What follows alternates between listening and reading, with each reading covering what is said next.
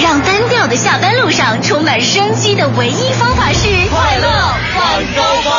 瞧瞧、刘乐诚意打造，瞧天下、乐文娱辨真假，听段子，让快乐晚高峰开启你的快乐夜生活。有请二位主播闪亮登登登登登登登，别登登了，登场。听天气知冷暖。各位下班快乐，欢迎收听今天的快乐晚高峰，我是乔乔。今天呢，咱们北京这天儿啊，绝对是属于秋高气爽了。不过要提醒您，到了晚上呢，还是挺凉的。所以晚上如果您要出门的话呢，最好还是披一件外套。我们来看一下具体的天气情况。现在的实时 PM 二点五指数是二十五，空气质量呢属于优，非常适合您开窗通风，再进行一些户外活动。那今天夜间呢是晴间多云的天气，最低气温十三摄氏度。明天白天呢气温跟今天差不多，最高气温是二十六摄氏度。接着我们来关注路面上的情况。全程扫描交通路况。咱们来看看路面上的情况。那现在是周一的晚高峰，由于限行尾号是四和九，所以呢，目前路面上的车流量还是比较大的。现在全市路网的交通指数已经上升到了五点六，处在轻度拥堵的一个状态。而且呢，由于目前室外的阳光比较刺眼，向西行驶，大家一定要注意做好遮阳措施，保持好安全的车距和车速，不然非常容易发生交通事故。像刚刚在南二环的开阳桥和右安门桥的东向西的方向就。接连两起啊，这个事故有发生。虽然呢，目前的事故车辆已经被清开了，但是受这个事故的影响，后车队尾是排到了景泰桥区。呃，另外呢，像南四环十八里店桥到肖村桥的东向西车流集中。城区北部，咱们再来看一下北三环的东西双方向车辆行驶缓慢，司机朋友们呢可以来选择临近的知春路、北土城路来行驶。还有圆明园西路的出境方向，受到肖家河桥区地铁施工的影响，行驶也是比较缓慢的。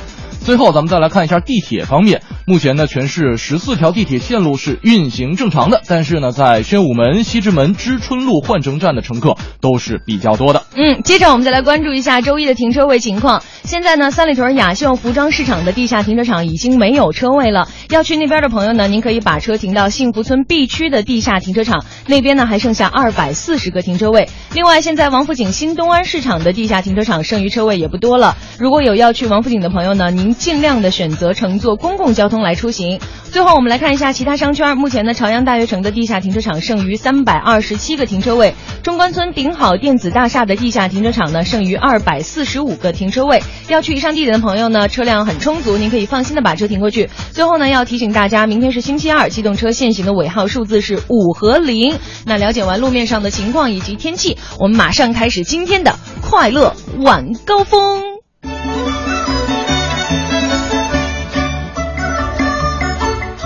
位好，欢迎收听今天的快乐晚高峰，我是乔乔。大家好，我是盛轩。哎呀，真的是我跟盛轩早在这个时尚之道的时候，对，就做了一对非常默契的搭档。终于在这个同一个时间段又做对，又回来了。对对嗯对，就所以我很感谢刘乐的走，你知道吗？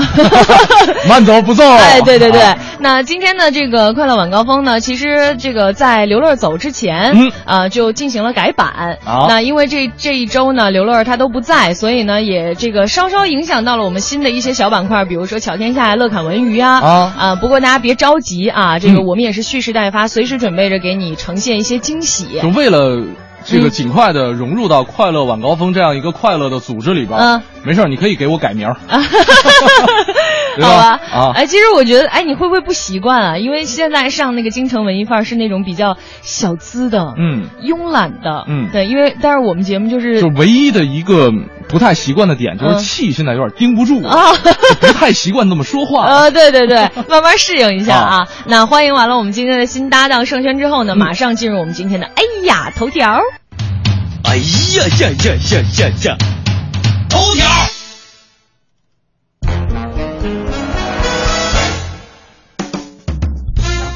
天的 A 呀头条呢，我们首先来关注北京方面的新闻。嗯，哎，从今天开始呢，每周一到周四晚上的六点到八点，您您您没听错啊，是晚上的六点到八点。嗯，在东城区的中医院的骨伤科呢，都将开设专家的夜诊。夜诊，哎，会由经验丰富的这个中医的骨伤专家来出诊，重点呢是解决大家颈椎综合症引起的一些头痛啊、嗯头晕呐、恶心啊、上肢麻痛啊，嗯以及腰椎间盘突出引起的腰痛啊、活动受限啊，还有下肢麻麻痛等这些长期困扰着患者的一些脊柱的问题。嗯那东城中医院呢还推出了体验治疗，从现在开始呢，初次预约就诊的患者呢还可以享受到免费的颈椎手法治疗一次，嗯或者是免费的这个中药的热敷或者是中频的辅助治疗一次。嗯那另外要提醒大家，这种夜诊呢，它每天是限号三十名患者。限号三十名，没错，嗯大家没有听错，这里是快乐晚高峰，不是哪个卖药的节目。啊 我也想说而且，而且呢，这个呃，东城中医院也是一正规的医院，跟我们也没什么合作关系。然后呢，在这里就是要告诉大家，因为确实有很多上班族白天真的是抽不出来时间去看一些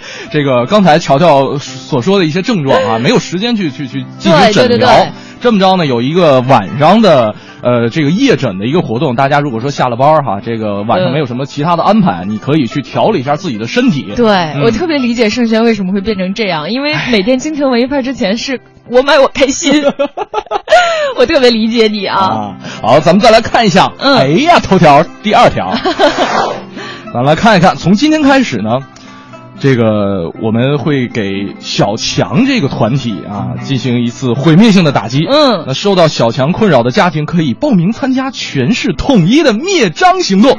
那有记者呢，就从北京市爱卫会了解到，从明天开始到十二月十五号，大家可以通过三种方式进行预约。嗯可以到居委会来登记，或者是登录北京有害生物防治网站，或者是北京爱卫会网站，还可以。通过来关注这个微信公众账号“北京虫害防治”嗯啊，这样三种方式来这个预约。预约成功之后呢，就有专门的专业人员会在指定的时间免费上门，来提供统一的灭蟑服务。那这次的统一灭蟑行动会采用专业人士上门服务与居民自己动手相结合的方式，专业人员上门想进行一些布防啊，对，放点耗子架啊，不是 那个蟑螂。蟑蟑蟑螂，啊，布防啊，像什么这个灭蟑的胶饵啊，嗯还有一些灭蟑的套餐啊，啊，这个套餐流量用不完的话，可以用到下个月啊。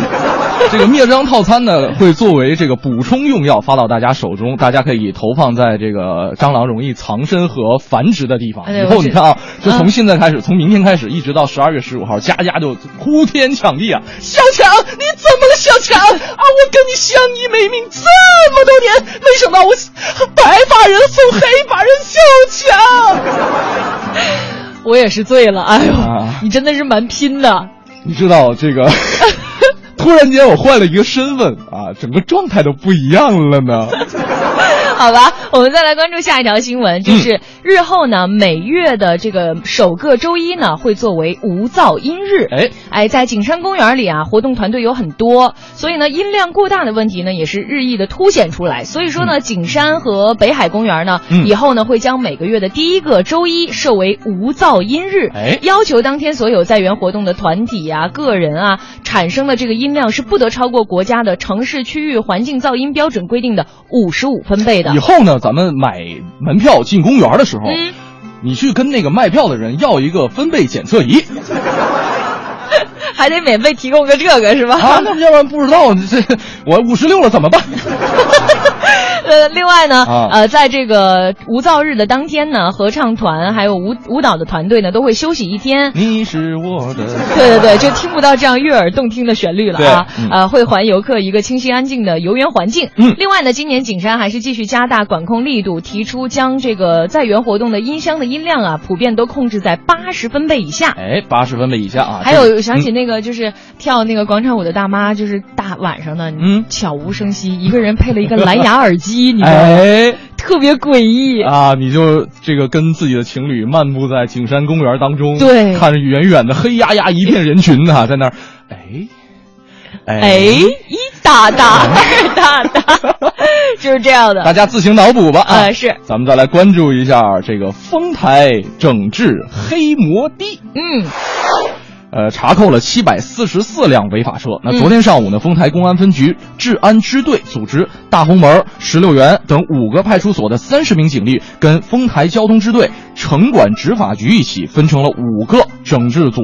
那针对大红门地区石榴庄地铁站等这个三轮摩的的非法运营的重点区域，展开了规模化、集中整治的行动。嗯，暂扣非法运营的三轮摩的三十六辆。那根据了解呢，从八月十八号，北京市集中开展对燃油两轮、燃油三轮、电动三轮车的清理整顿专项工作以来，一共是查扣了燃油两轮、燃油三轮、燃油燃这个电动三轮车七百四十四辆，从中。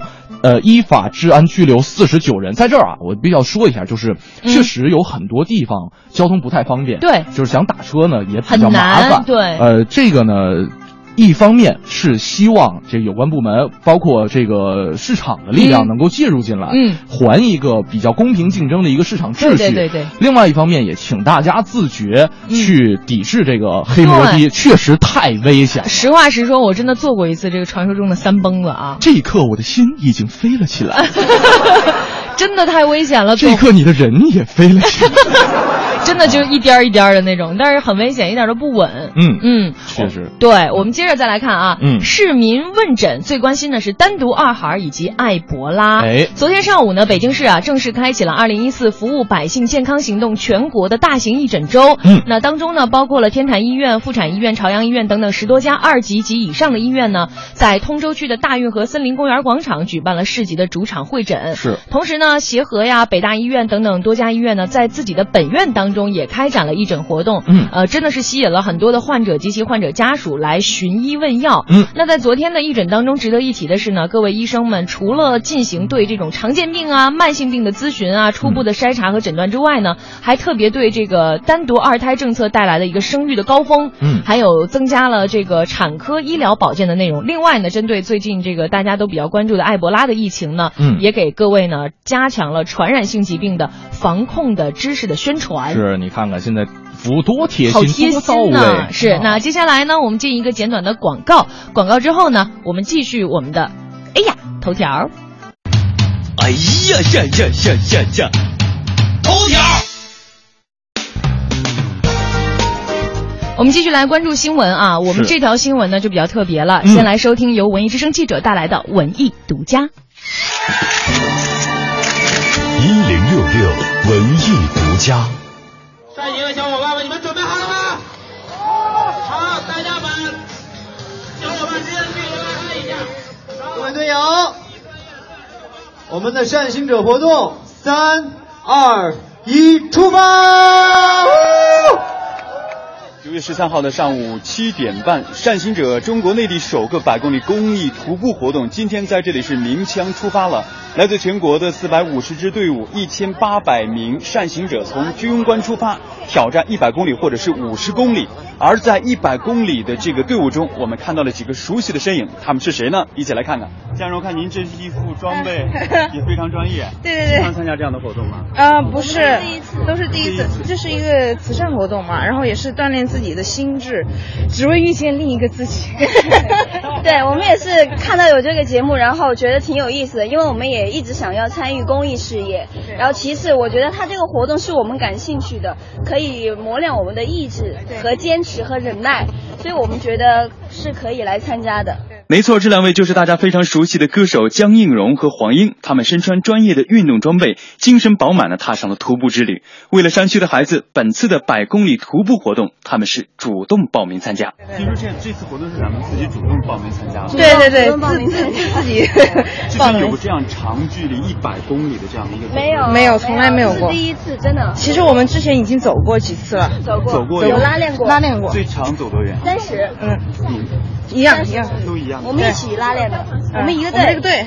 队，湘云在另外一个队，我希望我们能够尽我们呃能够尽的力量，绵薄之力，能够帮助到他。希望大家都能够参与到公益事业当中来。其实我们参加这个活动也是希望更多的人能够关注到那群那群孩子们，希望他们能真的去投身于这个事业当中。就是这个事，我觉得不要把它当成一个事业来做吧，应该把它当成一个应该做的事情去做。据了解，本次活动由中国扶贫基金会昌平区人民政府联合主办，参与此次徒步活动的人们被称为善行者。这不仅是因为他们在报名参加此次活动的时候都捐献了一定的善款，而且在他们日夜兼程、穿越漫漫黑夜、完成百公里或五十公里挑战的过程中，主办方还将通过广播、报纸等媒体的形式呼吁社会为此次活动捐款。所有善款都将用于支持中国扶贫基金会儿童发展计划，帮助贵州省毕节地区威宁县的孩子们改善生活与生存状况。文艺之声记者胡宇现场报道。感谢记者胡宇带来的报道啊，嗯这这个活动我觉得挺有意义的，而且胡宇他真的也是自己为了这个报道去 去走了五十公里。没错啊，嗯这个之前呢，其实我跟记者胡宇聊过这个问题，啊他本来是想选一百的，啊结果呢，第二天早上有早班儿，啊，走不动了。所以就选了五十是吗？是啊，好吧确。实这五十公里走下来也挺辛苦。当然了，而且那个我记得胡宇，咱不是在咱们那个朋友圈里发嘛，就嗯说、不是说好了走吗？谁让你们跑 的？好多选手都就是忍不住就跑起来了。迫不及待。嗯，我们接着来关注新闻。嗯，我们再来看一看这个北京规范外籍人员来京工作，提高外教准入标准。那根据中国之声、央广新闻报道，近日北京市人力社会保障局等部门联合发布关于进一步加强北京市外籍人员聘用工作的通知。通知明确，外籍人员在北京工作应当首先是身体健康，没有犯罪记录，嗯年龄要在十八周岁到六十周岁之间。同时呢，也要求外籍人员学历应该是学士以及以上的学位。嗯，同时呢，呃，要有呃是学士及以上的学位啊，这个嗯以及的话呢，就这个逻辑就有问题了啊对这个同时呢，要有两年以上的相关的工作经历。那除了语言教师之外，外籍教师需要具备五年还有以上的这个相关的工作经历。对于学历不达标，但是呢来北京承担急需紧缺工种的技术研发人员，应该具有国外的技术资格认证。哎，这听起来还是挺严格的啊。哎我们也给大家介绍一下现在在北京的这个外籍人员的工作情况。那据统计呢，目前在北京啊，长期工作的这个外籍人员达到了三万七千多人，嗯还是一个不小的群体。那他们呢，主要是来自美国、日本、韩国、德国、澳大利亚这些国家。嗯哎，取得了学士学位以上的呢，现在已经占到了百分之九十五。嗯那他们在北京呢，主要从事的就是信息呀、计算机呀、教育啊、咨询啊，以及科学研究和综合技术服务等等这些方面的工作。咱们再来看一看央视曝光网络销售海外代购假冒凭证。最近呢，这个海外代购逐渐兴起，很多国内买不到的一些东西，大家都开始求助海外代购了。是不过呢，通过海外代购的商品也就不一定是真的。嗯昨天的，央视新闻就曝光了海外代购的一些乱象，有不法的商家加工假冒海外代购凭证，用假货来冒充这个海外代购的一些商品，而虚假购物凭证在阿里巴巴网上就能买得到了。你看看，那据了解呢，以代购名义销售假冒伪劣产品构成欺诈的，嗯。按照消费者权益保护法的规定呢，是要退一罚三的，是。并且处以违法所得十倍以上啊、嗯。一倍以上十倍以下的行政罚款。嗯。但是现在就有一个麻烦，就是这种海外代购的一个特殊性，嗯。比如说它通常是通过朋友圈、微博这样的这个移动互联网络哈，嗯。然后所以呢，这种海外代购呢，再加上验货难、退货难，所以消费者维权起来呢也是困难重重。对，从朋友圈买完东西，然后直接拿到这个店里边，对你给我验一下。对啊，给我验一下而且现在很多专柜它其实是不支持验货的，你知道吗？而且你说实话，有的专柜人员也看不出来，做的太真了。对对对对，所以说呢，这个法律专家就跟大家说呀，这个海外代购消费者权益受到损害的时候，如果你是通过比如说阿里巴巴或者是其他的这种淘宝网啊，嗯来通过他们交易的话，那么网络交易平台也是要承担连带责任。而且像什么朋友圈啊，嗯啊，腾讯啊，嗯，这个微博啊，啊，新浪啊，这相关的，咱们都带下来。哎，对对对对，我觉得还是呃那个应该多注意一些啊。嗯，那这个以上呢就是我们今天啊为大家提供的这个。哎呀呀呀，头条 是这么说的吧？我真的越来越爱你了，我真的好讨厌刘乐，刘乐不要回来了，因为我觉得咱俩特别搭。慢走不送，那个。好吧，我们来说一下今天的互动话题，嗯就是网上传啊，这个春晚要停办，这什么什么东西啊？春晚要停办。什真的假？什么时候的事儿？它是传闻，哦传闻，因为就是正常该启动春晚的这个启动工作嘛，哦到现在都没有信儿嘛，哦所以就网上出来这样一条传言，说春晚可能要停办了。哦所以不管它是真是假，今天咱们就借着这个话由子啊，咱们一起来聊一聊。嗯大家觉得春晚该不该停办？如果停办的话，咱们应该干点什么？对，咱们应该干点什么？对，或者聊聊这么多年来春晚来说，对你来说有没有什么情节可言呢？嗯，对不对？对，大家可以通过这个微信公众平台的方式跟我们取得联系，四个字“文艺之声”，你点击订阅后搜索“文艺之声”，再点击关注，在留言框下留言，说说你对温这个春晚的一些看法是。是是，我们先来听歌，来自南拳妈妈的《初恋的粉色系》。在半点广告回来之后呢，会给大家公布今天的互动奖品。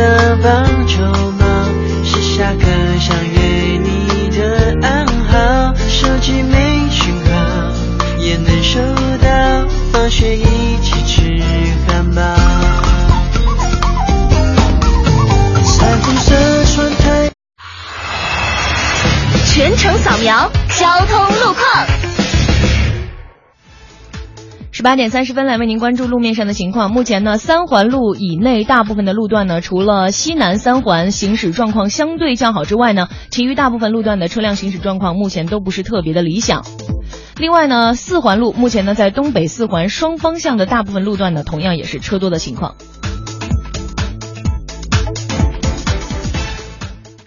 听天气知冷暖。听天气之冷暖，今天傍晚北京市晴间多云，最高气温二十七摄氏度，最低气温二十二摄氏度，相对湿度百分之十七，实时的污染指数现在是三十三，空气质量属于优。傍晚的气象条件呢，特别利于污染物的扩散，适合您外出和居室通风，天高气爽，适宜洗车。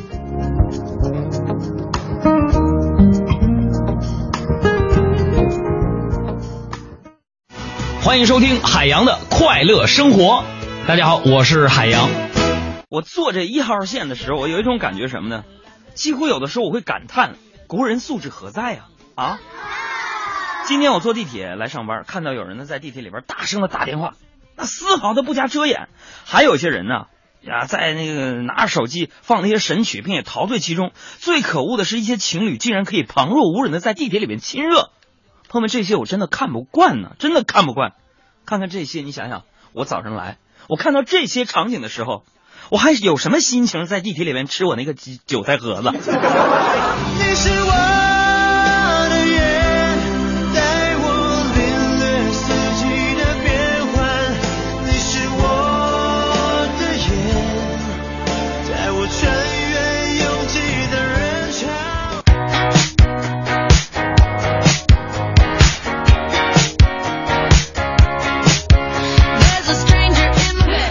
欢迎回来啊！在半年广告之后，这里是正在为您直播的快乐晚高峰。我为什么要笑呢？就是笑盛轩啊，嗯真的已经人格分裂了，你知道吗？好像彻底从下午那个小资情怀当中已经释放了出来。大家好，我是嗨到爆的盛轩。我是乔乔啊，呃，那么这一时段呢，我们将会给大家这个带来大话娱乐圈的种种内容。不过在此之前呢，我们还是先来看看大家对于春晚是怎么说的啊。对，最近呢有消息网传啊，啊网传不是我说的啊，对对对这个说春晚今天可能要停办了，嗯然后问问大家都是我觉得应该不会是真的，但是这个确实也引发了大家的一个思考啊。嗯到底春晚？哎，我在想，嗯能不能有可能把前三十多年的春晚剪一合集出来？哎，我也是觉得弄一个精精精华版，是不是？啊咦，也挺有意思的，应该。嗯我们来看看啊，这个见好西风，他说，对于北方人来说呢，大家其实都会打开电视看春晚吧。外边太冷了。嗯，对呀，即使不认真看春晚，那也已经是一种背景了。是啊，跟春联啊、饺子什么都是一样的，是一种不可或缺的春节元素啦。嗯，那如果停办的话呢，估计会有很多人怀念的。嗯相比南方的小伙伴啊，是不看的，无所谓。小小作为一个地道的南方人，你你怎么看？我地道的南方人吗？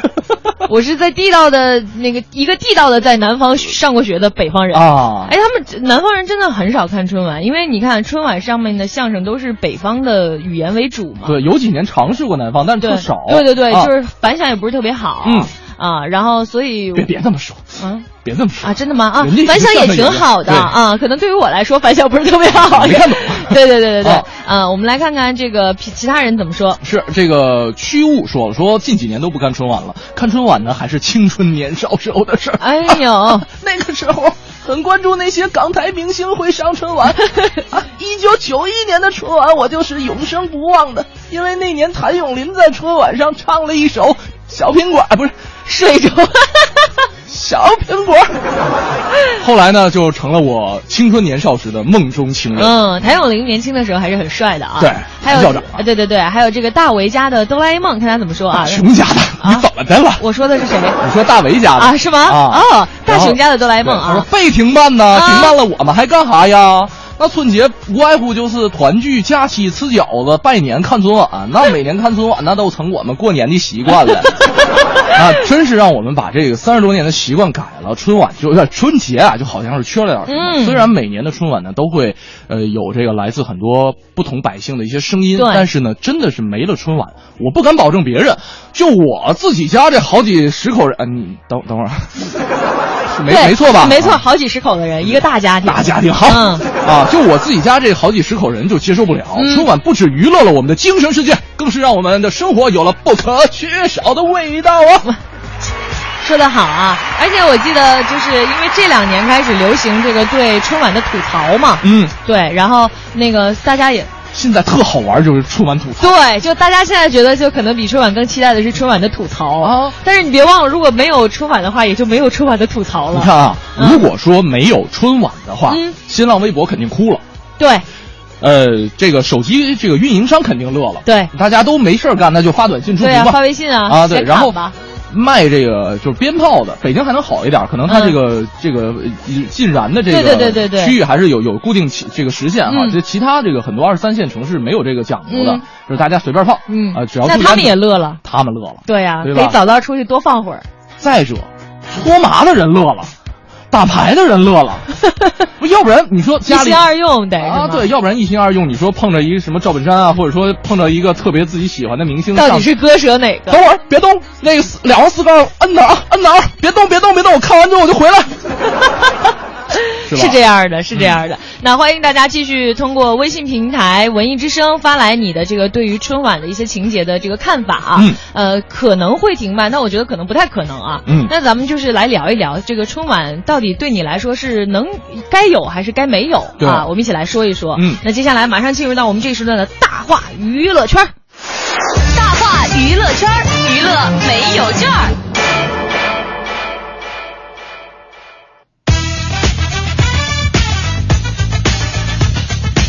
开始今天的大话娱乐圈，第一个要说的新闻呢，今天已经铺天盖地的，相信已经呈现到大家的眼前了。是的就是导演王全安嫖娼被抓，而且呢，嗯据说是有一天呢，是同时与两个女子发生了关系，太劲爆了。这个画面，呃，啊太美了啊！对，我们来看看啊，就是这个王全安呢，大家可能不太熟，但是说到《白鹿原》，大家应该就知道了，哎这是由他导的。另外还有一个身份就是女星张雨绮的老公啊。星女郎张雨绮的老公。对对对，嗯那王全安呢，因涉嫌卖淫嫖娼，在九月十号晚呢被警方拘留审查。嗯在平安北京发布的这个案件的细节里啊，有嗯写到一些很劲爆的这个东西，比如说，警方进一步工作还查明呢，王某某于八号、九号、十号连续三次嫖娼。嗯呃，其中呢，九号呢，他同时与两位女子进行了卖淫嫖娼的活动。嗯，那这个消息爆出之后呢，网友纷纷在王全安的微博下评论，为王全安娇妻张雨绮抱不平。嗯，而也有网友挖出了张雨绮在二零一一年二月二十号所发的一条微博，这条微博是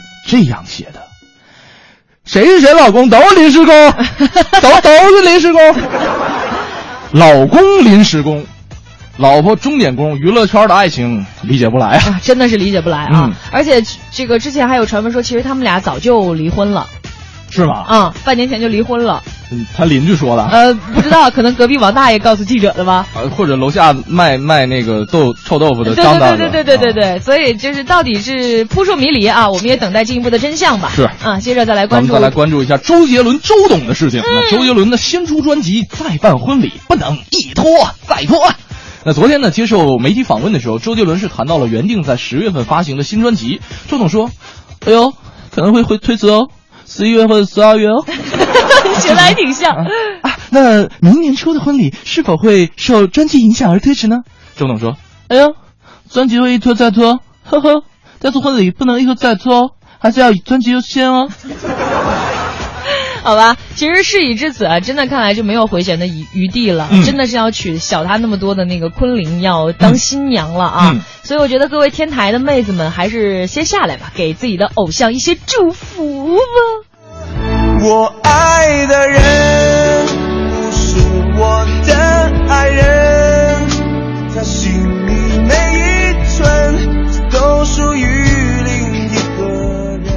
为此前在大话娱乐圈呢也点过这样一个消息啊，嗯。所以就是作为一个超级粉儿的粉儿周杰伦的一个人呢，我哦。还是真心祝福他的。你你啊，真的我我不了解你这一面。呃，好，我们接着再来关注《心花怒放》报终极预告，黄渤、徐峥好友反目。这是标题党吗？哎，对对对，啊我们来看看到底是怎么回事啊！嗯今天呢，导演宁浩的新作《心花怒放》呢，发布了一版终极预告片。嗯那不同于往常影片这个物料的这种搞笑的气质啊，是这次的这个终极预告呢，反而是透露出了一种浓重的文艺气息，特别适合下午对下我们的节目。对对对，适合你们的。啊就比如说这种 New Age 风格的配乐当中呢，嗯婚姻失意的黄渤与好友徐峥啊，是奔赴逃离阴影的这样一段旅程。是随着一路上的遭遇呢，这两位好基友的友情呢，也是遭遇到了最严重的考验。嗯同时呢，导呃影片呢《心花怒放》呢，也将会在九月十六号，也就是明天，嗯开启全国六十六城三百座影院的大规模的一个点映。是没错，这个预告片我看了。我也看了。我看了看了看着看着，我就看着那个徐峥在这个预告片里边那个大肚子了。嗯，想当年他还是猪八戒的时候，虽然是大肚子吧，但我知道那是假的。嗯，这回货真价实了。你不得不承认啊，当年的猪八戒现在也被时间变成了啊，真的二师兄。二师兄了。呃，我们再来关注下一条。是，我们再来看一看这个媒体爆料，李安三 D 新片缺钱停拍，改拍小成本的战争片。根据台湾媒体的报道，导演李安自拿下奥斯卡最佳导演之后，至今还没有新作品。那李安李安呢？这个原本是要筹拍 3D 拳击片，却因为预算不足，被迫暂时停摆了，转而拍美国作家的同名改编小说，讽刺伊拉克战争的小成本电影，似乎是等拳击片的资金到位之后再恢复拍摄。我觉得有点不太可能吧，因为我觉得李安也怎么会缺投资呢？是啊，我就是觉得那些有钱没处花的老板可能都是瞎了。嗯，作为一个资深的电影爱好者啊，啊下节目之后呢，我会联系一下我老公王思聪啊，哎，等等等，来来解决一下这个问题。你那什么不是？你不是我买我开心的老板娘吗？呃，不，他就就是王思聪是我们所有人的老公。大众老公嗯，王思聪，是这样的。接着我们再来关注《零零七》系列的最新作呢，将于十二月六号正式开机，定档是二零一五年底上映。备受期待的《零零七》的新电影《邦德二十四》呢，将于今年的十二月六号正式开机。那该片呢，再次由导演呃萨姆门德斯来指导。嗯那丹尼尔·克雷格呢是继续出演零零七。后边这么长的名儿，你缓一会儿吗？呃，这个比如说还有这个拉尔夫·费因斯、本威士肖，以及罗里金尼尔，哎，等等这些重要的角色都会回归。是啊，这个邦德二十四，这是第二十四部了吧？对对对对，对是？吧？作为一个男性观众，我看着丹这个丹尼尔·克雷格的这个啊肌肉棒子版的零哎，零七，他真的好帅啊，特别帅。嗯，好正。对，然后我不知道女女观众会不会审美疲劳。嗯，起码对于我来说是不会的，呃，你吃红烧肉吃多了的话，也得换一个。换换萝卜青菜是吗？啊 好吧，我还是挺期待的。你找王宝强去演，哎，对，哇，王宝强演零零七，画面太美了，好吧。接着我们再来关注赵宝刚的这个首部导演作品啊。嗯，赵宝刚聊《触不可及》，嗯，呃，说票房只要回本就行了。那这个这个昨天的电影《触不可及》在北京举办首映礼，在影片放映之后，导演赵宝刚还带着一干主创举行了媒体见面会。那当时呢就被问到了，说如果电影处女作成了自己的滑铁卢，你能不能受得了呢？嗯啊，赵宝刚说了。我有自信，触不可及，不会难看啊！赵宝刚，我也不知道他怎么你说话。你这个人就瞎演，瞎瞎演 啊！呃，如果 换换换，就正常说正常说，嗯说如果电影不成功，我就继续回去拍电视剧。嗯，那谈到对电影的票房预期，赵导更是非常谦虚的说啊，我只要回本就可以了。哎呀，还是说大爷，我也想起了。让我回个本儿吧，还是挺谦虚的啊。啊那在这个发布会的当天呢，也是星光熠熠的啊。出席红毯仪式的，比如说李小璐啊、嗯袁立呀、杜江啊、李成儒啊、陈小艺啊等等嘉宾，这些都是和赵宝刚合作多年的好友了啊。另外呢，红毯的特邀主持人李静嗯在对这个嘉宾和主创也进行了一番调戏，嗯而且呢，李静更是调侃赵宝刚导演说，在场大多数人啊都是看着您的电视剧长大的。是的，我就是看着您的电视剧。你够了你！长大的 啊！此外呢，这个红毯嘉宾们也是纷纷献上了对影片的祝福和期待。嗯而且呢，演员陈小艺更是大胆的预测，我觉得吧，这个影片票房至少六亿起。好，敢想敢做啊！嗯，这个映后的见面会上呢，这个蒋勤勤啊、黄磊啊，跟现场观众分享了赵宝刚合作的一些感受。嗯，蒋勤勤特别兴奋的表示，哎，他还说，我花了大半辈子呢，就是在等待一个机会拍赵导的戏呢。没想到第一次合作就演了他的电影处女作，我觉得很 lucky。好的，谢谢志玲姐姐。嗯 啊，这个谈到电影的爱情主题呢，他也说了，说宝刚啊是一个浪漫大师，嗯最擅长制造浪漫了。电影当中的浪漫，恰好就在于两个人之间那段触不可及的距离。哎，就是不给你剧透啊！啊另外呢，演员黄磊也送上了对老友赵宝刚的衷心祝愿，是呃，并称呢，年逾六十的这个赵宝刚啊，拍电影是属于老夫聊发少年狂。嗯啊，他表示呢，我觉得赵导啊，在这个年纪敢于做电影新人，其实是一件很疯狂的事情。嗯那么也相信呢，他不会让期待的观众失望。是的，那这个电影《触不可及》将在九月十九号登陆全国院线。嗯赵宝刚作为导演，这个作为电视圈里边的一个大导演、大拿了，嗯那好人脉呢是必须的。至于电影的处女作会不会成功，我们还是等待电影上映之后再拭目以待了。是。那个现在听到的呢，就是这个王菲为《触不可及》所唱的一首主题曲，嗯我们来欣赏一下这个天后的天籁嗓音。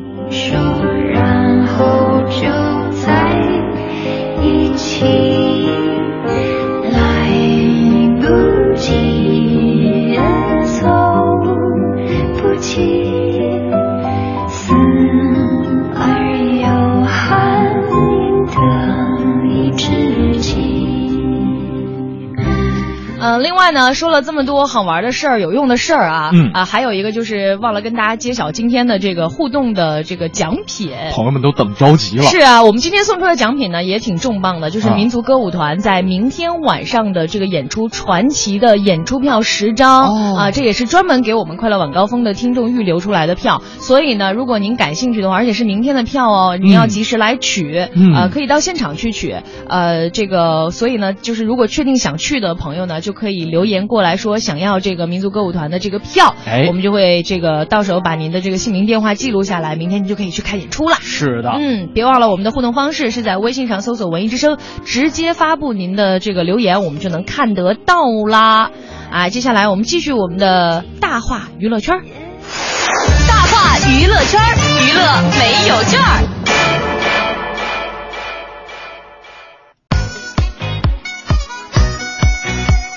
接下来我们再来关注啊，《痞子英雄二》爆出了飞车系的特辑，嗯。最大的悬悬念揭晓了。那导演呢，蔡岳勋呢是出演终极反派，哎。哎，这是另一部备受关注的华语电影啊，嗯。呃，是由赵又廷、林更新、黄渤等主演的亚洲第一灾难动作巨片《嗯。痞子英雄黎明升起》，是即将在十月一号登陆全国院线。是。目前呢，导演呢蔡岳勋呢也是携几位演员在多所高校组织了主创的见面会来交流这部电影。嗯。呃，还在这个路演城市呢举办了多场超前的点映活动，最大的悬念也同步揭晓了，片中最大的一个大反派的角色，竟然是导演蔡岳勋亲自上阵出演。其实啊，很多人啊都不知道这事儿。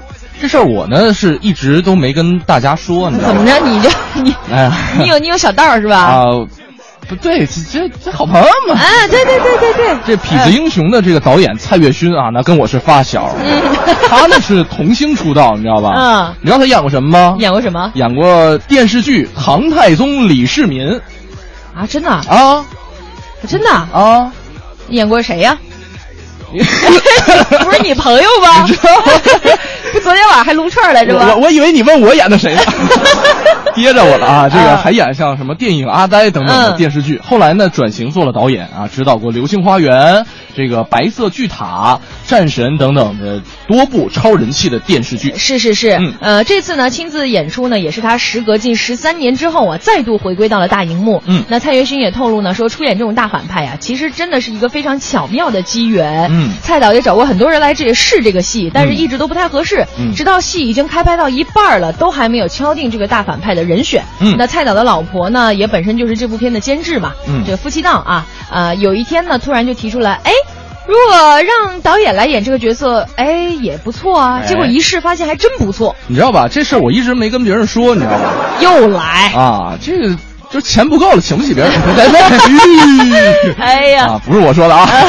那个，那根据了解呢，蔡岳勋在这次片中饰演大反派啊，暗杀组织夜行者指挥官。他介绍结束呃角色说了，说这个夜行者指挥官曾经是一个非常忠诚、非常负责任的军人，嗯但是呢又是一个有点悲剧性的角色。他被环境和形势所迫，而成为了一个负面状态的一个反派人物。是，嗯那我分析吧，可能就是你你你那个小道消息啊，啊就钱不够使了，对不对？都给黄渤了。哎我这事我都没跟别人说哎，又来又来啊，好吧，只能是导演亲自上阵。所以你说现在这年头想赚点钱也挺难的哈。是嗯，接着我们再来关注下一条。下一条，三十位明星一共只收了三百七十万片酬。黄金时代制片人这个秦虹爆料幕后秘辛。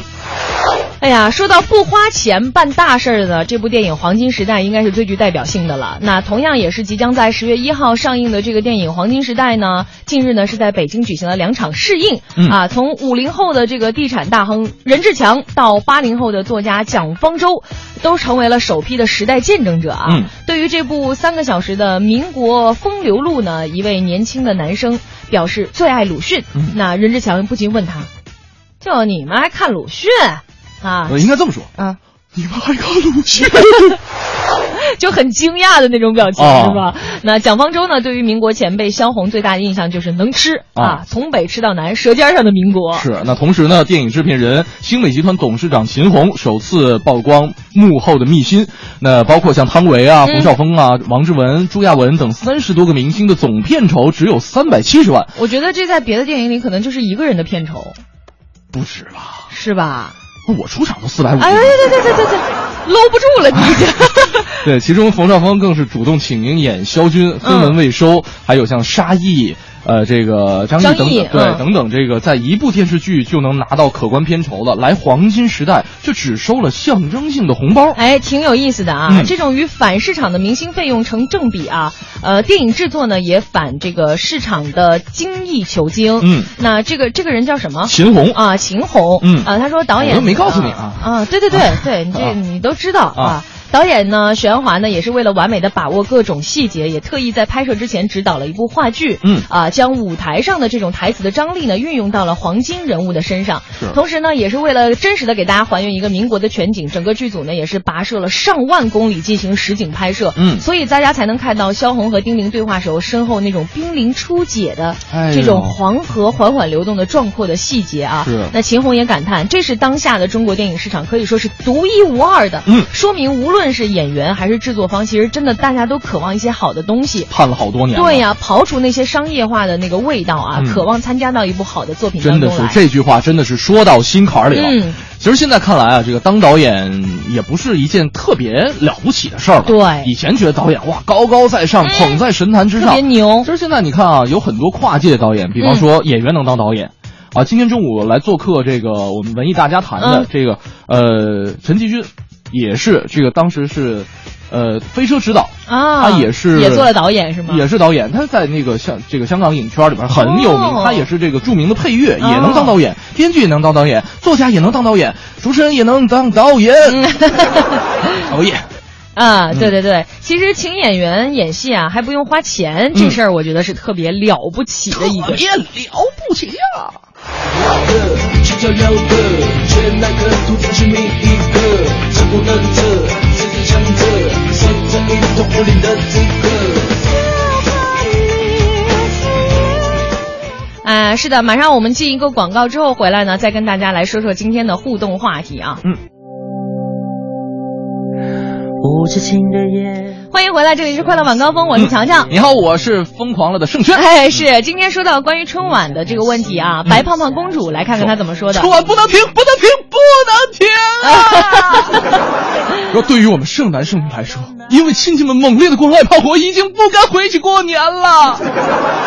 没了春晚，那么多个小时，大眼儿瞪小眼儿，没法过。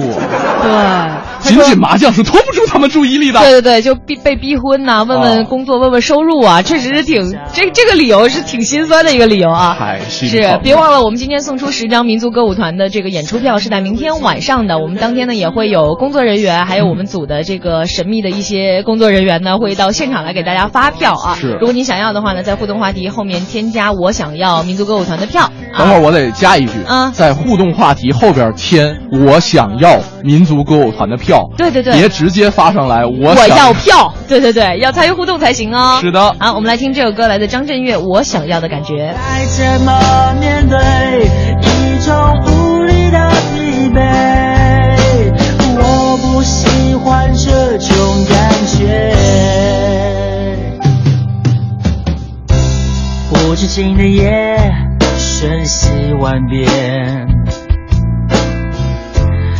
一下开心，一下愁眉。算一算日子，要到哪一天，才是我想要的感觉？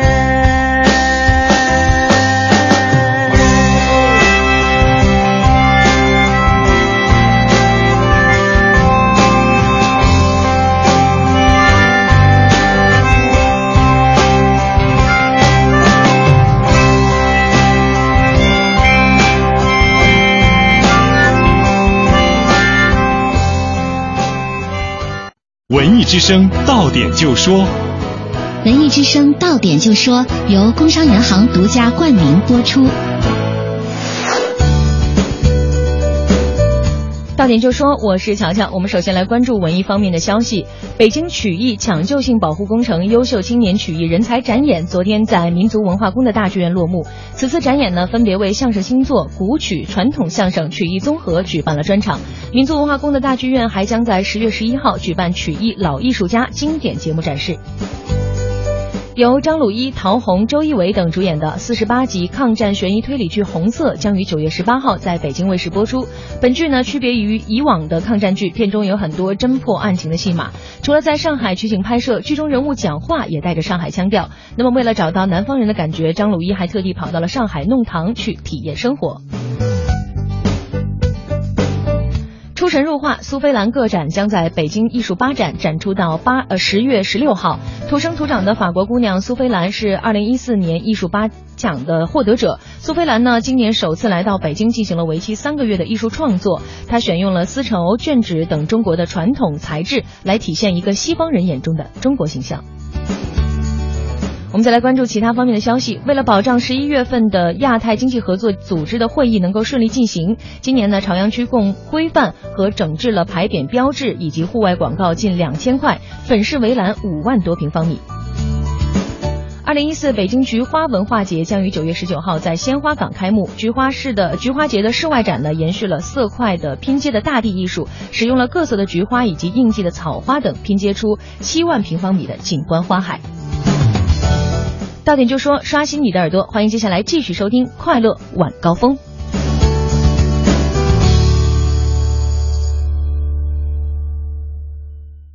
让单调的下班路上充满生机的唯一方法是快乐晚高峰。瞧瞧刘乐诚意打造，瞧天下乐文娱辨真假，听段子，让快乐晚高峰开启你的快乐夜生活。请二位主播闪亮登登登登登登登，别登登了，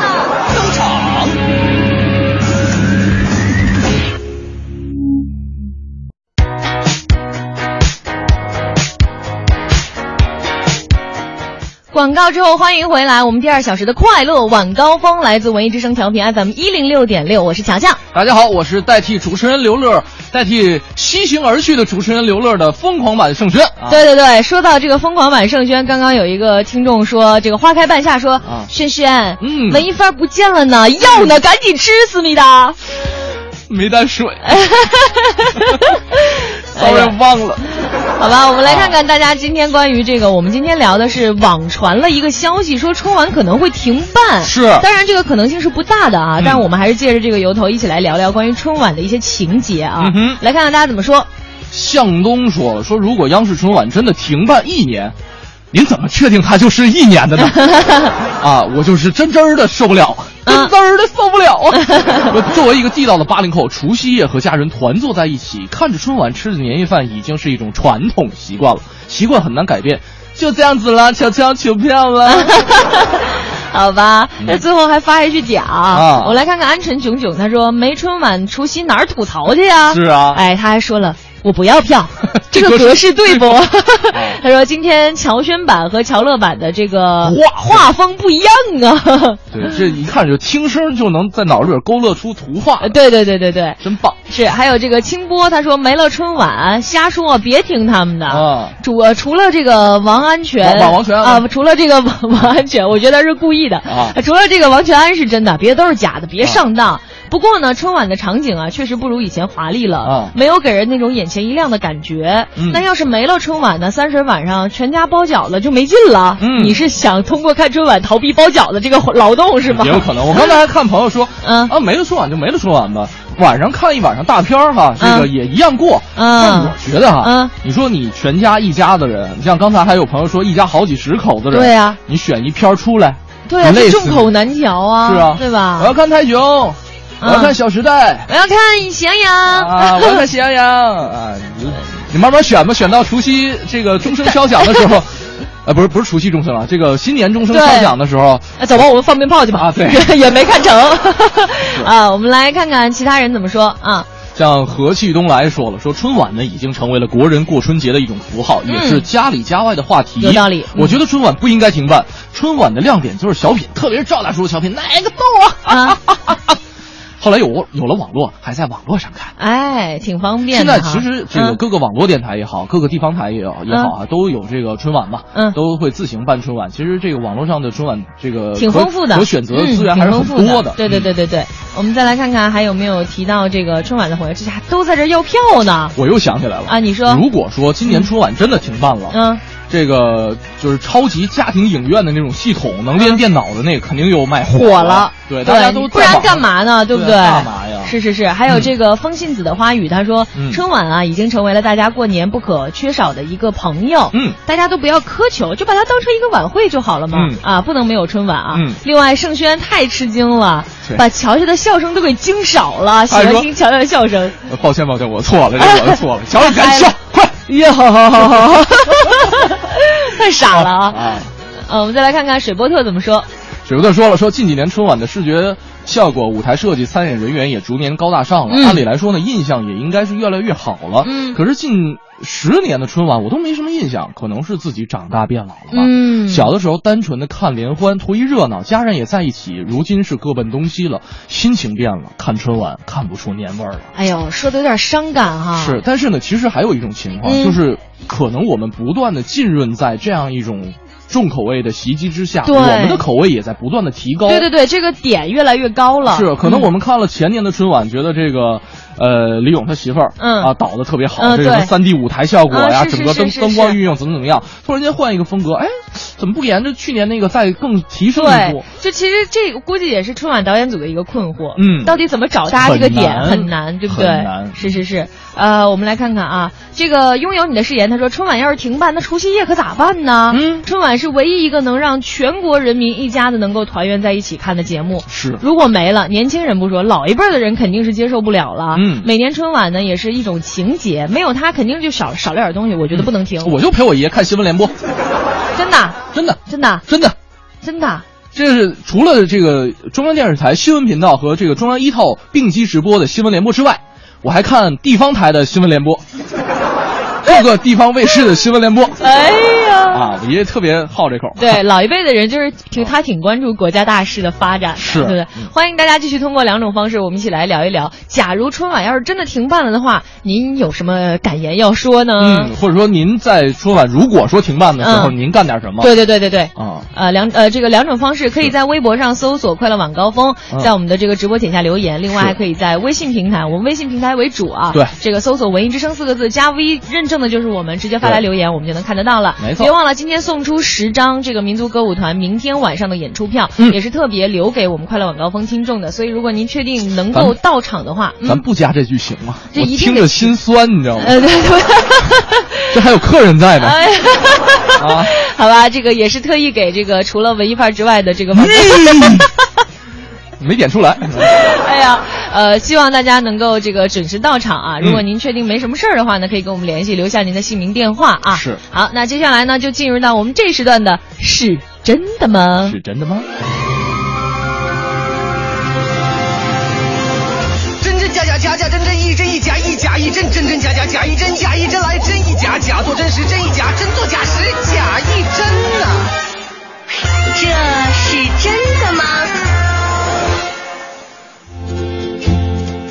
刘总辛苦了。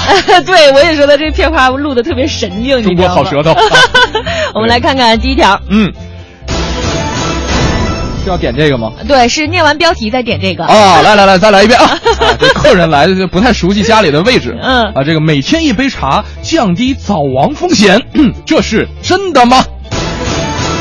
这个节奏就对了，特别棒啊！非常上道。对，嗯咱先不说这条是不是真的哈。首先呢，呃，我是一个特别喜欢喝茶的人，嗯我是不喝咖啡的，我只喝茶。对我这个我知道，这确实。啊，这个我觉得喝茶确实是对身体有很多的好处，比方说有助什么防老啊、延缓衰老、哎，保健养生。对对对对啊对，而且呢，我国的这个茶文化确实也是历史悠久、源远流长啊。嗯是那鉴于喝茶有这么多的好处呢，所以我也相信这一条是真的。哎，那咱们一起来看一看啊，翻一下页，说这个。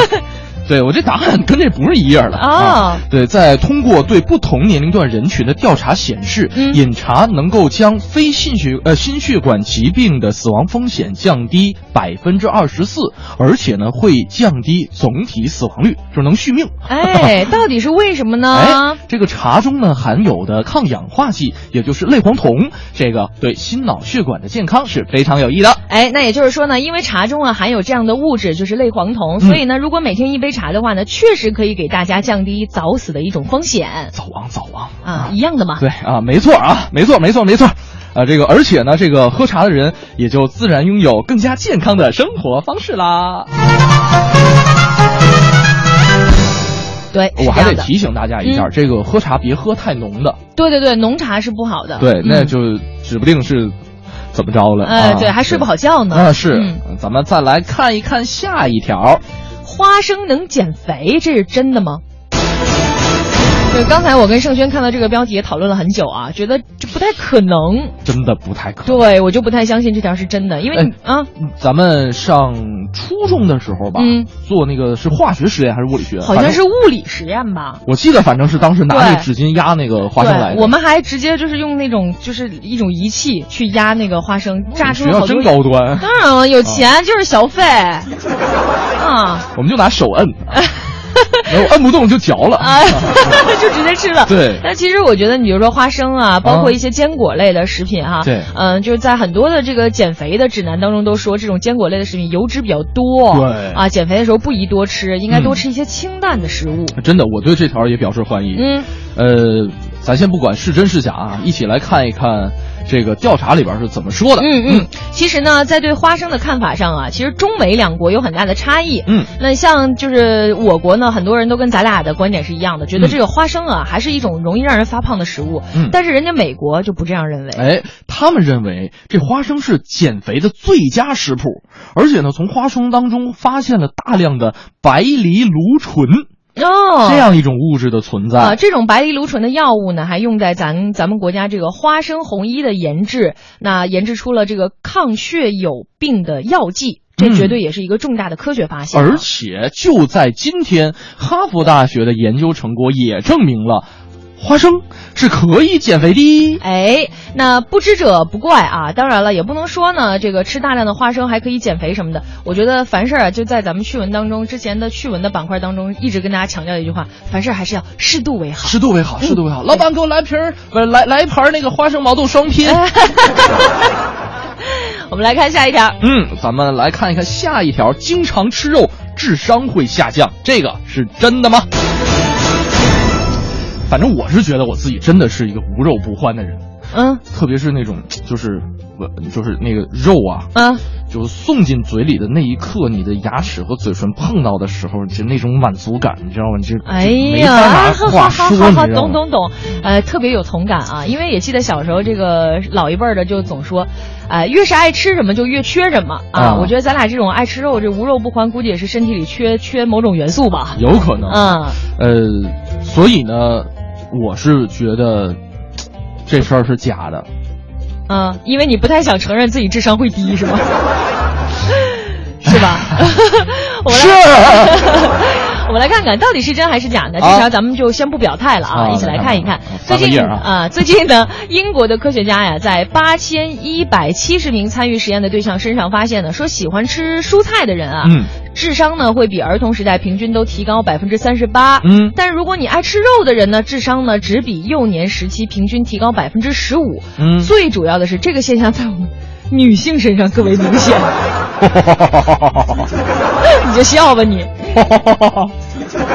哎，不是，我觉得啊，这条消息不太严谨，至少这条调查不太不太严谨。是怎么说呢？哈，他说，爱吃蔬菜的人智商会比儿童时代平均提高百分之三十八。这个儿童时代是从几岁到几岁呢？那我应该是从几岁开始吃蔬呃吃蔬菜比较好呢？对，对吧？对，他没有一个年龄限制。没事，反正也是女性身上的。你这是幸灾 乐祸啊！你看啊，这个，呃，咱们还是看回这个调查。嗯，爱吃肉的人的智商比幼年平均提高了百分之十五，素食者平均提高百分之三十八，提高多少？小子，快，三二一，提高多少？呃，那个那个二十三，还行啊。嗯，啊，这个差异挺明显的，对对吧？对啊，你知道这个。玩游戏的时候，嗯那装备提升百分之呃提升一个点，那就了不地了啊！是啊，啊，哎，百分之二十三呢。嗯，还有很多的证据显示，喜爱素食的人患心脏疾病几率也会非常低。这个我知道，嗯，这个确实是对。对对对对。然后呢，不难发现，饮食习惯不仅仅影响了智商，还对健康有了很大的影响。所以，各位跟我和盛轩一样爱吃肉的各位同仁们，是不是感到了一丝压力呢？老板，给我来一个毛豆和花生。又来了。哎呀，串串就不要了。说呀。哦，对啊，对对对对，咱们那个小编哈，霍掌柜也给出了建议哈。嗯、对，每天呢，最起码是摄取一些果蔬，对健康、对智商都有好处。因为呢，大多数的这个蔬菜水果当中都含有维生素啊，嗯、还有很多碱性物质。那这些碱性物质对改善大脑的功能有一定的作用。比方说，豆腐、豌豆。油菜、芹菜、莲藕、牛奶、白菜、卷心菜、萝卜、土豆、葡萄等等，都是属于碱性食物。哎，还真都是我爱吃的。我也挺爱吃。哎，对对对，嗯，两个吃货啊，我们再来看下一条，临接住血压高，这是真的吗？嗯嗯，这个住哪儿跟血压还有关系，但是想想的话哈，如果你太费劲了，对呀，太不容易了。啊，那我觉得可能这条应该是真的，因为你想啊，嗯、靠着街边住的话，天天车水马龙的，肯定会影响休息，是休息会睡眠也会比较差，那自然身体就会不太舒服，一不舒服，可能血压也就跟着上去了，哦、对不对？对，智商也下来了。那到底是不是这么样的哈？啊、最近这个《印度时报》就报道了相关的一些内容，嗯，临街住着。呃，真的可能会损害身体，导致血压升高。哎，还有就是，如果你经常暴露在这种公路污染当中的女性啊，嗯也会面临更大的高血压风险。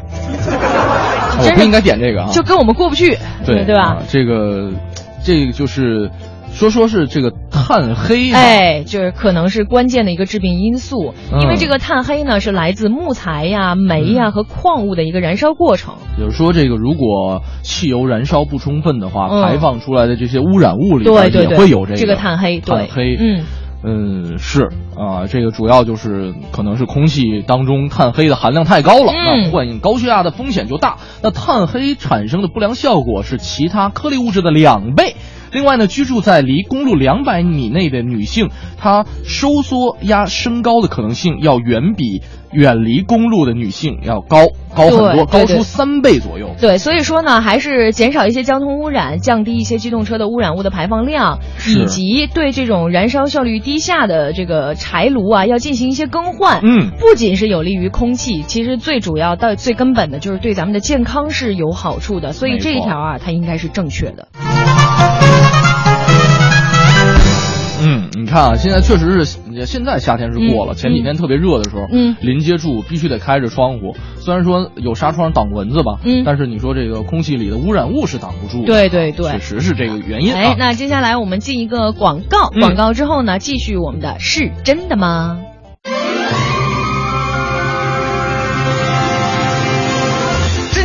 假假真真一真一假一假一真真真假假假一真假一真来真一假假做真时真一假真做假时假一真啊！这是真的吗？那刘总好不容易出趟国休息一段时间，嗯，还这么累人家，就他提前留好的，非得、啊非得来两遍。哎，我们来看这条啊，挺有意思的。他说，寂寞等于每天抽包烟，这是真的吗？反正我之前听过那句话，嗯。什么哥抽的不是烟，哥抽的是寂寂寞，对我也想到这句话了。啊是。呃，其实呢，这个寂寞呀，对于忙碌的现代人来说呢，可能很有可能出现，尤其是是咱们这些北漂的人哈。嗯。有的时候呢，比如说他是这种夜深人静时候袭来的一种无力感，有。有的时候是宾朋满座、鲜花笑语当中的一种失落感。有，即使呢是再幸福的人，他身心随时也有可能被一一把叫做寂寞的利剑给刺伤啊，穿穿血呀。嗯对，我相信很多朋友都有同感啊。嗯，这个我觉得，尤其是像老人、孩子最寂寞，最容易寂寞，最容易寂寞。嗯像老人退休在家呀，或者是子女忙工作，探望会比较少。嗯老人的寂寞也是没地儿说。嗯或者说刚刚过去的暑假，对于很多来呃很多孩子来说也是很寂寞的。嗯比方说有的父母安排孩子啊，一天我早上几点几点该干什么干什么，是上什么培训班啊、补习班啊、啊下午。啊，妈妈要上班了。啊！对对对，就不能抚慰他们一下孤独的内心。因为之前我记得，在年初的时候去外地采访，嗯。然后当地的虽然我们报道的重点不是说这个留守儿童嗯。和留守老人，嗯。报道的是另外一个，但是确实在当地我们接触到太多的一些孤寡老人也好，或者嗯留守儿童也好，他们真的是没人陪着。对对对，我在大学的时候也做过一次关于留守儿童的调研，嗯。很触触动人，你知道吗？就是没有人去关注他们。没错，呃，而且平时比如说啊，这个说到刚才这个老人孩子之外嗯。呢，看似忙碌的咱们这个形形色色的上班族们，嗯。我觉得其实也不能逃脱这个寂寞的袭击。没错，啊、一是这个想挤进一个圈子，然后结果会发现呢，周围的人好像都穿了这个，周围都配备了铜墙铁壁啊，嗯，想走。金金钟罩铁布衫。对呀、嗯所以现在发现呢，想走进一个人的内心，发现他根本不给你机会。嗯，第二种呢，就是你好不容易挤进一个圈子了，是可是又因为有有一些有件事儿呢，这个圈子里其他人开始冷眼对你、排斥你。嗯。第三种呢，和别人没关系，更多原因是在于自己。比如说，嗯这个人他就是比较内向，对呃，这个不习惯什么言不由衷的表达，或者嗯就是习惯于保持沉默，对也不能跟别人分享自己内心。比如说，我觉得很无力呀、很无奈呀、他不善于分享。没错，嗯这三种总结的特别的好，是吧啊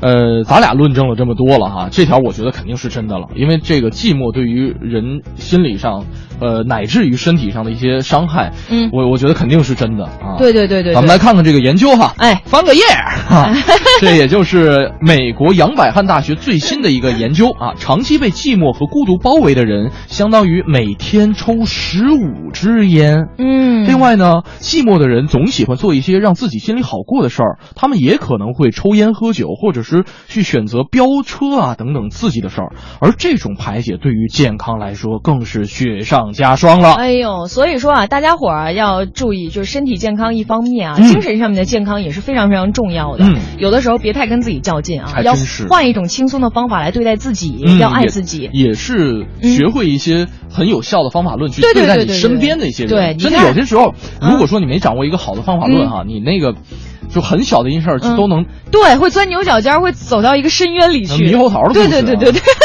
好吧，啊呃，尤其是呢，要找到一种方式来好好对待自己的父母和孩子，嗯多抽出一些时间呢，对待自己呢，还多一些自信。是如果遇到了爱你的人或者你爱的人，一定要学会感恩。嗯遇到了你欣赏的人，要学会赞美。嗯遇到那些需要帮助的人，要学会伸手。生活是很美好的。赞美一下乔乔，哎，感恩一下乔乔。哎，所以说啊，这个寂寞真的相当于抽一包烟，可能不止一包烟了。嗯呃，那以上呢就是我们今天的是真的嘛？接下来呢，我们就借由最后一条这个是真的嘛来应景一下，听一首来自信乐团的《火烧的寂寞》。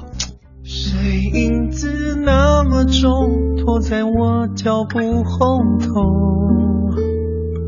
走不到要去的快乐。重复做一个梦，怀疑时间凝固了，把明天杀死了。什么都没移动，屋子的气味变了，弥漫着腐朽的空洞。拒绝不想我，却还奢求你爱我，却将让感情窒息了。火烧的寂寞，冷冻的沉默，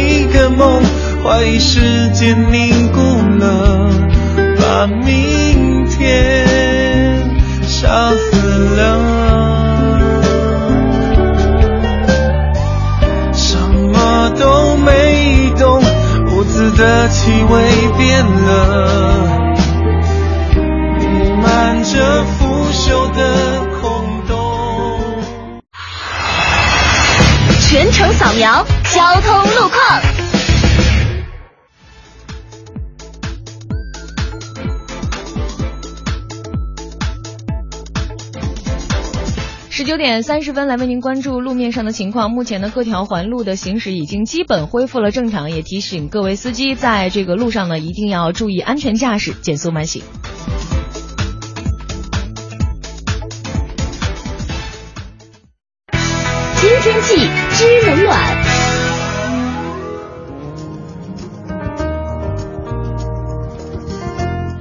来关注天气。今天夜间呢，北京市晴转多云，最低气温是十三摄氏度。明天白天呢，多云渐晴，最高气温二十六摄氏度。今明两天的空气净化度都会特别高，属于北京少有的蓝天白云、秋高气爽的天气。气象条件呢，也非常有利于污染物的扩散，适合大家外出和居室通风。欢迎收听海洋的快乐生活。大家好，我是海洋。海洋自从有了女朋友之后啊，资金严重缩水呀、女朋友就说：“亲爱的，我喜欢那大大的 Hello Kitty。”完了，情人节的时候呢，女朋友又说：“亲爱的，我喜欢那个法国的香水儿。”女朋友过生日的时候还说：“亲爱的，你知道吗？钻石恒久老远了。”七夕的时候，女朋友娇滴滴的说：“亲爱的，我杨哥终于忍无可忍了，你等一会儿，宝贝儿啊，你喜欢的有没有喜欢便宜的东西呢？”我 媳妇儿干净利落的回答：“有啊，啥玩意儿啊？我最喜欢你了。”只是难过不能陪你一起老，再也没有机会。海洋的快乐生活，下个半点见。用声音记录经典文艺日记日记本。九月，路过一座城。我茄子嘞，相爱到哎。亭台楼阁水榭旁，谁在吟唱百花深处的凄凉？雕梁画栋红墙外，谁在相望百花深处的过往？百花深处是北京的一条胡同。提起这条胡同，有人会想起陈升的《北京一夜》，想到老舍对百花深处狭而长的评语，或者顾城的那首诗“百花深处好，世人皆不晓”。也许很少有人还记得，十多年前北京导演陈凯歌拍摄的那部电影《花深处》。这部电影是2002年戛纳电影节的开幕片，以十分钟年华老去为题材，汇集了十一位世界上知名电影导演的作品。而陈凯歌的这部《百花深处》，则是02年戛纳电影节开幕的压轴影片。影片属于地地道道的北京出品，导演陈凯歌，主演冯远征、耿乐，甚至跑龙套的搬运工，无一不是操着一口地道的京片子。搬家公司吧，啊，你家能帮着搬搬吗？行啊，给钱的活都干。给钱，给钱。住哪儿啊您？搬太轻了吧？我们家住胡同，百花深处胡同。影片开始，一个娘娘腔的冯先生请装修队去百花深处帮他搬家。当装修队来到一片只有一棵大树的土坡时，冯先生告诉他们自己到家了。这就是百花深处。面对只有黄土的空地，冯先生仿佛能够看到原来家中的一样样摆设，甚至还在瓦砾之中找到了自家门口风铃中的当子。哎呦，哎，在冯先生眼中，这里一切照旧，青砖黑瓦的老屋，深深藏在喧闹的街市后，藏在蝉鸣鸟叫的槐树下，藏在幽香四溢的百花深处里。孩子赤着脚在院子里嬉戏，老爷们儿光着膀子在藤架下乘凉，老太太戴着花镜在门前的上马石旁纳着鞋底儿。这一切都随着冯先生最后在泥坑中找到风铃，一起埋葬在北京这座城市喧嚣的背景中。咋着了？冯先生拿着唯一真实、唯一可见的风铃，背对着高楼大厦，开心地跑向了夕阳和老树。搬新家嘞！生于北京，长于北京，这是多少人的童年，多少人的暮年。没有人不曾留恋这逝去的记忆，但是我们也在享受现代北京带给我们的优越。的生门灰色正楼，大十二灰色路。对于大多数人来说，搬了也就搬了，所有的不舍和留恋都可以藏在记忆里，因为时间会遗忘一切。但是唯有精神失常的冯先生，才将这份留恋暴露在一片寂寞的废墟之上，他的记忆也就此留在老北京百花深处的庭院中，永远的停在那里。北京多么精彩，南城老头也没看出来。快乐晚高峰，您下班路上的最新标配。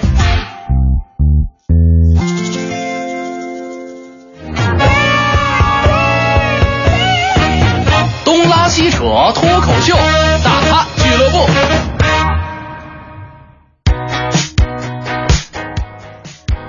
你可以开口说话了。Hello，晚高峰的听众朋友，大家晚上好，我是霍掌柜。哎，听出来了吧？今天霍掌柜是亲临直播间的。哎呦，你知道为什么吗？为什么？因为乐儿走了，乐儿走了，我就终于能过来了，让出了位置是吧？对对对我发现刘乐一走，真的是好多人的福利呢。对对，老老开心了。哎呀，好吧，话不多说，我们今天先来听脱口秀。今天脱口秀准备的是谁的？呃，今天还是咱们的老朋友王自健。哎，请出他。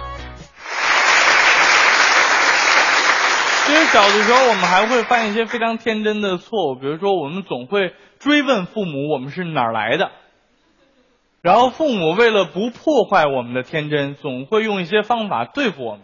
王建国每次问他爸妈：“爸妈，我哪儿来的？”他爸妈就用这个呃注意力转移法，啊，你哪儿来？来，孩子吃根冰棍儿，然后他就忘了。但是一直用这种方法对付也不行啊！有一天，终于他明白了，这个爸妈在忽悠我，在糊弄我，于是就盯住他爸问：“爸，我到底哪来的？到底哪来的？今天必须告诉我，吃根冰棍，哪来的？我到底哪来的？吃冰棍也不好使了。”最后他爸实在没办法：“你是从天上掉下来的，行了吧？”哦，这还说得过去啊？那爸，为什么我总吃不饱啊？为什么我总吃不饱啊？为什么我总吃不饱啊？就开始一直问问问问问，然后他爸就就因为咱家穷，哦，那爸为什么咱家穷啊？为什么咱家穷啊？为什么咱家穷啊？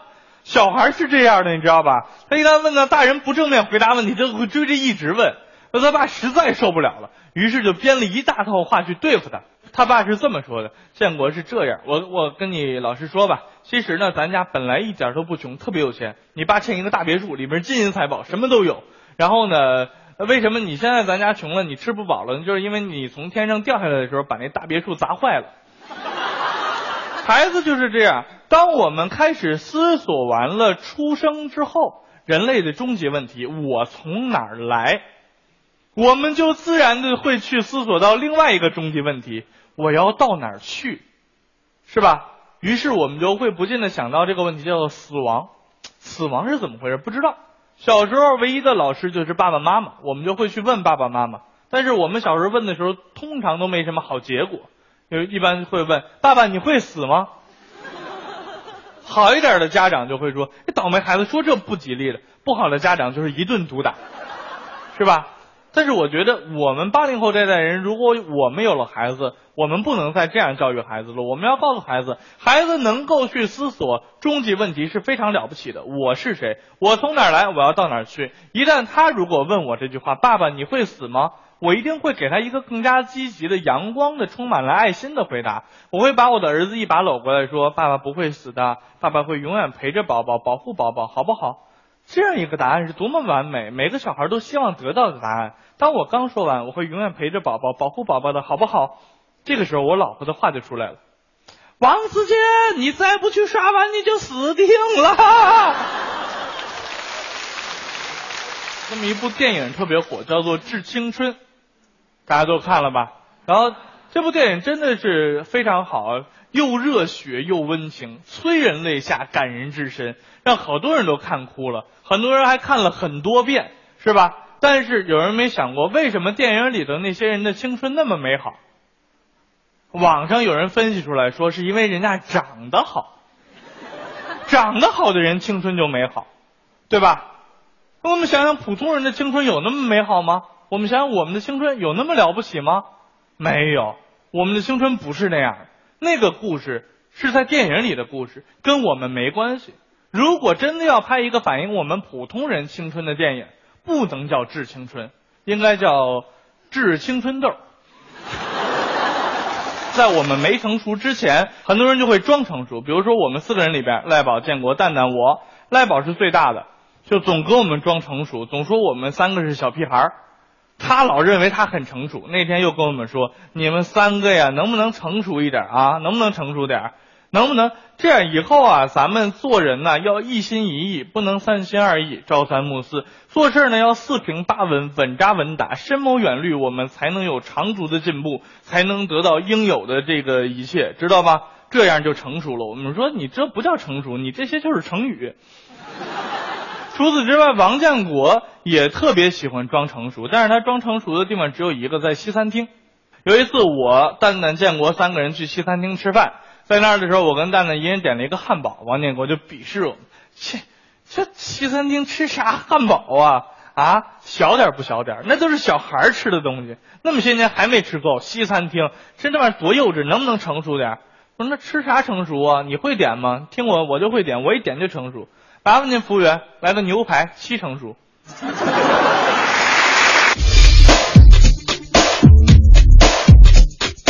侯宝林唱的棒，刘宝瑞单口强，河里月波加德亮，精彩尽在逗乐小剧场。欧巴相声 style。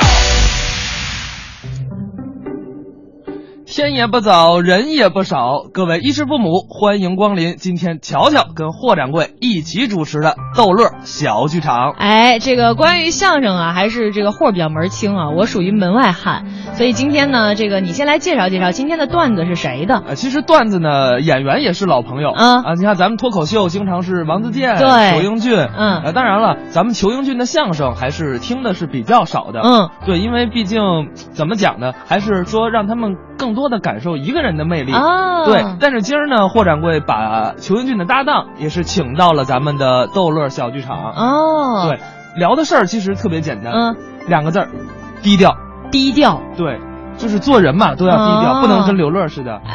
对，哎，不过说到低调，这个你觉得裘英俊他相声说的好，还是脱口秀说的好？其实我觉得他广播说的最好，就是他跟咱们是同行，他他是他是播音员，他在真的假的？对，因为在天津有一个叫相声广播哦他在相声广播叫包袱走不完，也是一个特别这是他做相相声演员之前还是之后、啊？之后。之后，对对对，然后呢，可能以后我们也会交流，然后把他请到咱们逗乐小剧场来。哎，这个好哎。对，因为跟裘英俊还关系还关系还不错。嗯，你们是同门吗？啊，当然不是，哦就是北京、天津还是分开的。分开的。对对对，哦呃，怎么说呢？相声嘛，其实还是差不多，但是天津的可能天津话吧更逗，比较俏皮一点儿对大家可以关注过几天的文艺日记本哦。又来了！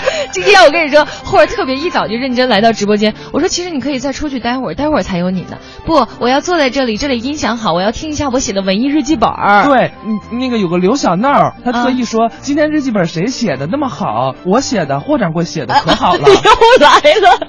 不过我特别能理解你的心情，就是当听到有人听夸自己的文艺日记本的时候，会特别骄傲，觉得对，因为像我跟乔乔，包括李志啊，嗯大家都很很用心的去去写。虽然过程很痛苦，但是真的写完就是停笔那一刻，会觉得哇，好幸福啊！对，其实不只是痛苦，而且我们能看出谁有病，比如说乔乔。我有拖延症，对，非常严重。对，我们就是永远都是乔乔最后一个交，反正都有乔乔给我们。就只要我没写完，大家都很放心的就可以接着创作了。对，没错，不急不慢的。倒数第二个就是李志老师。李志老师在外面窃笑的啊。好吧，我们话不多说了，请上裘英俊、于丹给您表演这段做人要低调。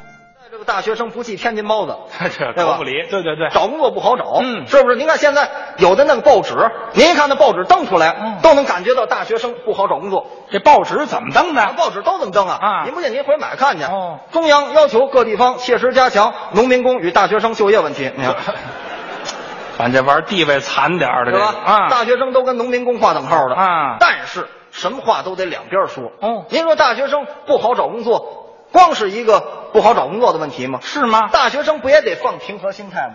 自己的心态也得放正了。现在有的大学生定调也太高，哦，也未必是好事。定位太高，农民工为什么好找啊？为什么呢？定调很低，啊对吧？给钱就得，是管吃管住就行了，有这个原因，是不是？嗯所以农民工倒有优势，哦大学生倒没有竞争优势了，啊也是得放平和心态。他说这还真有点道理你像我就有切身例子，啊。你个人我当初找工作，啊一开始心态就特别高，心气儿高，哎呀，高极了，一点不低调。怎么着？我琢磨我上大学，十年寒窗得拐个大弯，嗯。得十六年，啊。这算毕业了。怎么着，我得找一个外企吧，外资企业。想上外企，嚯。到那儿去面试去了。嗯。一面试我才明白。怎么着？怎么叫外企面试。你说说。没有中国人，啊？做一外国人，外资那老板。哎，也不跟我说中国话，哦。坐那儿跟我调外国坎儿，这知道吧？这 外国人也掉坎儿，就是外语对话。没有中国话，嗯。我这个英语啊，嗯，这没有外人，我说点自己的话，嗯。确实是不行。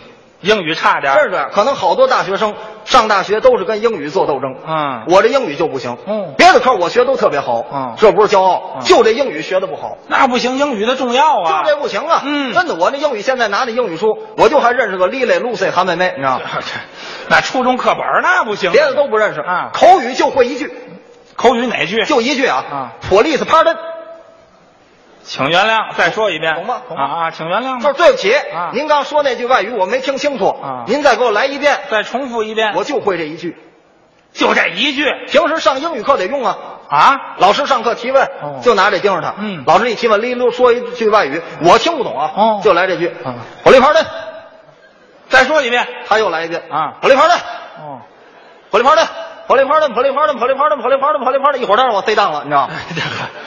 这老师跟你耗不起这时间，对不对？啊？到那儿找人跟外国人说，中国人说英语我还不懂了，嗯。外国人说我更不明白。了，那更有难度啊！哎呀，更听不懂了。啊。还来这句吧。啊。还这么听着他吧，还这个。他说外语我不懂啊，嚯火力炮弹，啊。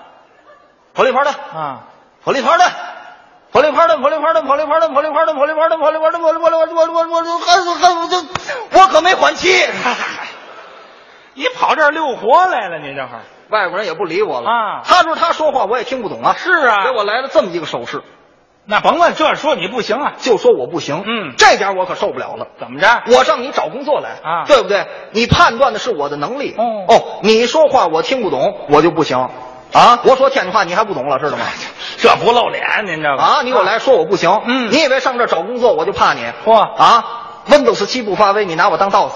这这都什么话？您这是老虎不发威，你以为我是 Hello Kitty？这这，你有这脑子都琢磨这个了。我当时一指着鼻子，我跟他说了一句英语啊，你会说英语？：I don't bird you，什么意思啊？我不鸟你。我我估计外国人听不懂，什么叫鸟鸟你呢？扭头我就出去了啊出来自己也得总结啊为什么就失败了呢？哦是不是调子定太高了？是心气儿太高了。放放平和点吧，嗯改改吧，啊改改，别别别找这个外国人独资的了，就是找个外国人跟中国人一块干的行吗？合资企业肯德基怎么样？好啊，到那儿我去了，嗯到那儿面试去，我说您好，我想上您这儿来应聘，您看行吗？啊卖快餐呗。哦，上我们这儿来应聘，嗯我们这儿要求得有点特长啊。啊你有特长吗？我会说相声，我说相声好极了。啊，说相声干嘛？我们这儿要会有点音乐特长的，音乐唱歌你会吗？啊，唱唱歌，唱歌我也会啊，是吗？那你唱一我听听。更多选择，更多欢笑，就在麦当劳。出去。快快快！你这你呀、你你哎，你听我，你好有一比，怎么着？前世的长虫，今世的蛤蟆，两辈子没眼没，您这是。他愣往肯德基里面唱麦当劳的歌，您这，你不搓火去吗？那个，我就会这一歌，你就会一个哪？你看看那哪儿啊？那我哪知道？啊。换吧，啊。再换一个，好嘛别那么高调了，就是。别找这中国人、外国人一块儿干的了，哪儿找一个中国人自己干的行吗？啊？中国内资的企业，联通行吗？那好啊，国企呀、联通了不得，嗯。头一段还有好事儿，什么好事儿？跟这个网通合了，对。哎，合完改名叫电信了，哎，实力特那不别强，撑的吗？那个。合完了也不叫电信的，叫什么联合什么网络通信。啊？，联合网络通信。反正合完实力强了，嗯。找哪家？找。去了，去吧。到那儿我去了，嗯。我说我上您这儿来，您您看我行吗？哦，不是，你到我们这儿，你为什么要上联通来工作呀？啊，这得考验你了。那个我特别的喜欢联通，我认为啊，联通信号也好，资费也便宜，覆盖面也广，嗯服务态度也好，所以我认为联通是中国最好的电信运营商。这回学精了。哦，哎，这样的人才还是挺难得的呀。啊留个电话吧。就是哎，幺三七。啊，不是你有刨自个儿的瘾是吗？你这是啊？从外边把那门给我关上啊，是吧？那能不把你轰出去吗？那个幺三七的手机，你来个小灵通也行啊。是我还有电信幺八九忘说了，说那也没用，您这还又轰出来了。嗯再换行吗？换吧。别找这个国有大企业了啊找一个新兴的企业行吗？民营企业民营的新兴的好啊网络的企业，嗯啊，百度怎么样？百度好啊，啊大企业有发展前途，嗯找那去了。啊但是我说你们这儿招人，我上你们这儿工作。啊，嚯，小伙子，这个消息很灵通啊！啊，我们这个招聘启事刚发布啊，嗯你怎么这么快就知道了？啊嗨，我在 Google 上啊，又要坏啊、这个。我在 Google 上百度了一下，呵，你还不如不瞄这句了，你这打车去吴家窑，回来我给你报啊，是吧？啊，能不把你轰出去吗？这个找不着啊啊后来想来想去，我想通了，什么呀？就是调子定太高了。那你自个儿的问题。太高调了，嗯是上大学不容易啊十几年的寒窗是但是你说付出一定有回报吗？是吗？真不一定。那也有个运气的成分。哎，记得有一位哲人曾经说过，怎么说的？人生就好比拉屎，有的时候费了半天劲，最后出来的可能只是个屁。这不是你这哪位哲人说这个？呢这就我们门口卖海蜇那人，你这像话吗？您这瞎说八道，您这这话绝对不怎么样、啊。我想明白了，嗯不能太高调哦所以后来用这个视角观察很多事物，哦豁然开朗，一目了然。是吗？比方说现在啊，演艺圈都认为演艺圈那是明星，想干什么干什么吧，光鲜明亮。可以为所欲为吗？嗯也不能。大伙儿都知道，嗯去年整是这个时节，嗯对吧？徐德亮打这个德云社，能说吗？这个？你这都说半截儿了，你还咽回去吗？你这说吧就能说啊啊，没有外人说吧。说您保护我啊！打这某某社吧，啊就退出了啊这么大能耐，其实就是话赶话。嗯出来之后等于就失业了。哦，这么大能耐，没地儿用去了，失业了。自己也苦闷，嗯也郁闷。呵，说找谁聊聊呢？嗯找个朋友吧。谁呀也找了一好朋友，嗯叫黄健翔，啊，行吧那他们倒是认识一块录过音啊。嗯电视也常放。这段叫不说足球说相声，啊，对吧？黄健翔、徐德亮还有个董路，嗯，仨人一块演的。演过一次。打那儿起跟黄健翔相好，哦为这事儿别扭了，找黄健翔去了。嗯，哥哥，我失业了，我郁闷了，您开导开导我。嗨，兄弟，这事儿你别扭什么呀？这事儿得跟哥哥学。嗯这事儿哥哥比你有经验，千万不能着急。嗯哥哥告诉你一句话，记住这句话，你没有办不了的事儿。是啊，记住哥哥这句话啊！嗯哎，离哥哥远点，哥有动作你注意啊！找好工作就上智联招聘。嗨，现在这个感谢霍掌柜带来的逗乐小剧场啊！我觉得这个裘英俊相声说的还是不错的。对，因为他的思想跟 特别特别活跃。对对对，我觉得就是他好像挺紧跟年轻人流行的那些步伐的，是吧？，对，跟我似的，就就 你真是够了。你发现乔乔的男搭档一个赛一个的不要脸。对对对，就是这样的。好吧，那个今天呢，我们的节目差不多也要跟大家说再见了。嗯那在最后呢，还是要特别给大家推出一个呃全新的板块，对，叫叫什么？你知道吗？你就叫。叫我的中国梦。第十三届精神文明建设五个一工程获奖歌曲展播。今天为您播放的歌曲是《我们的中国梦》。那伴随着这首铿锵的旋律呢，也要跟大家说再见了。明天的这个快乐晚高峰呢，我们再见啦，拜拜拜船